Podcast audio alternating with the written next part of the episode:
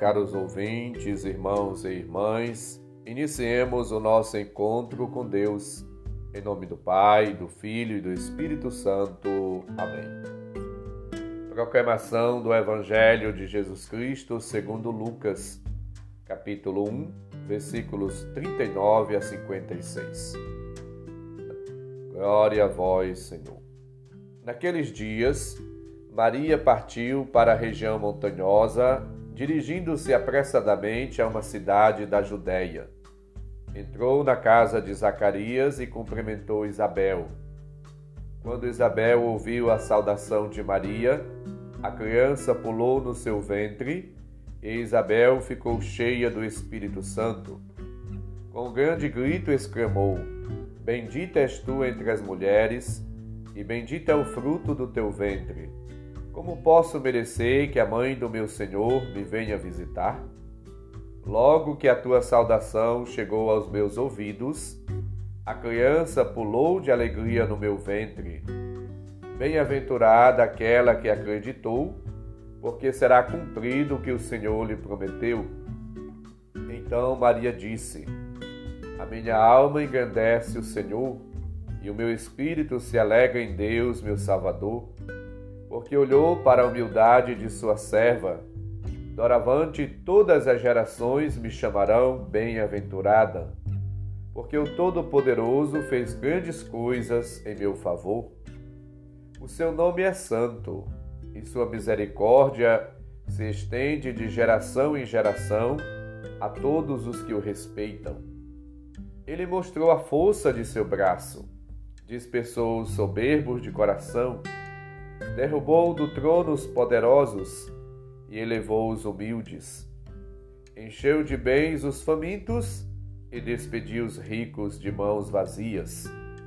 Socorreu Israel, seu servo, lembrando-se de sua misericórdia, conforme prometera aos nossos pais, em favor de Abraão e de sua descendência para sempre. Maria ficou três meses com Isabel depois voltou para casa. Palavra da salvação.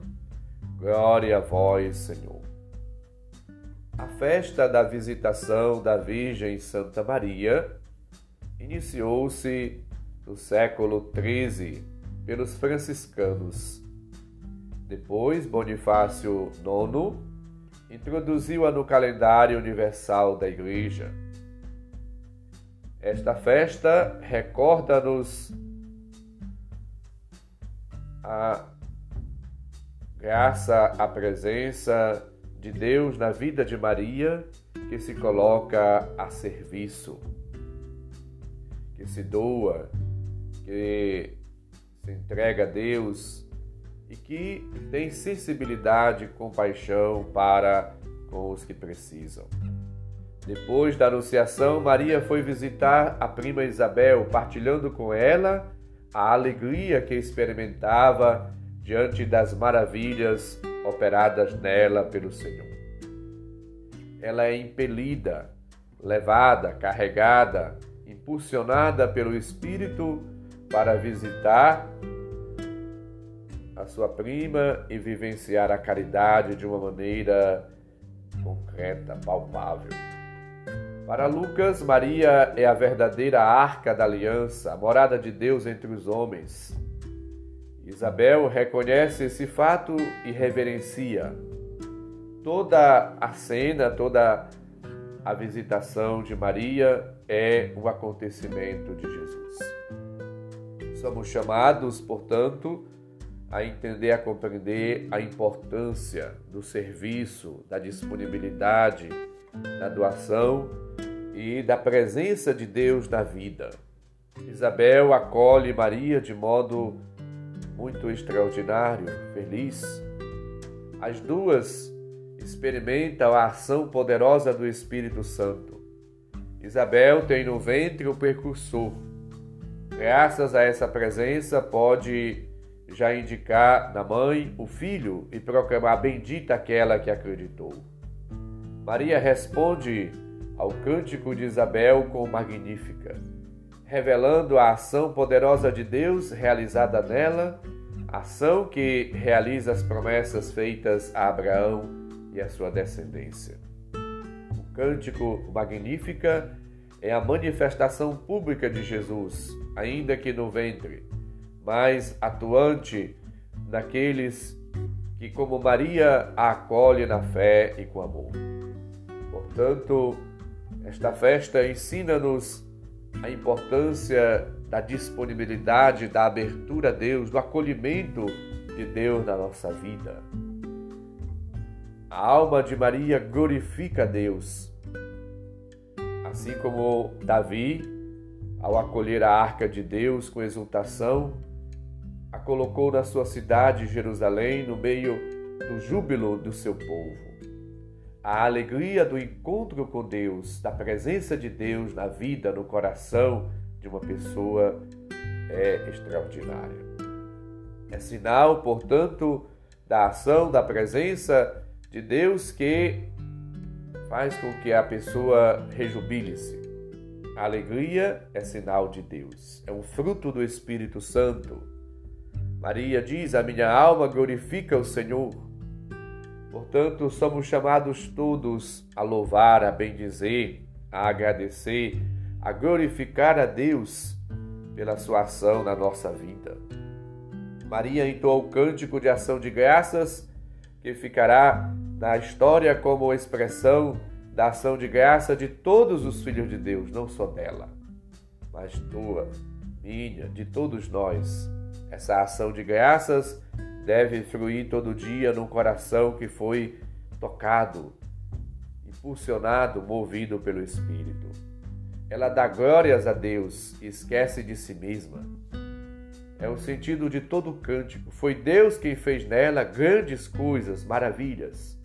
É a obra da misericórdia de Deus que levanta os pequenos, que derruba os poderosos, é Deus mesmo que age na vida, na história do seu povo.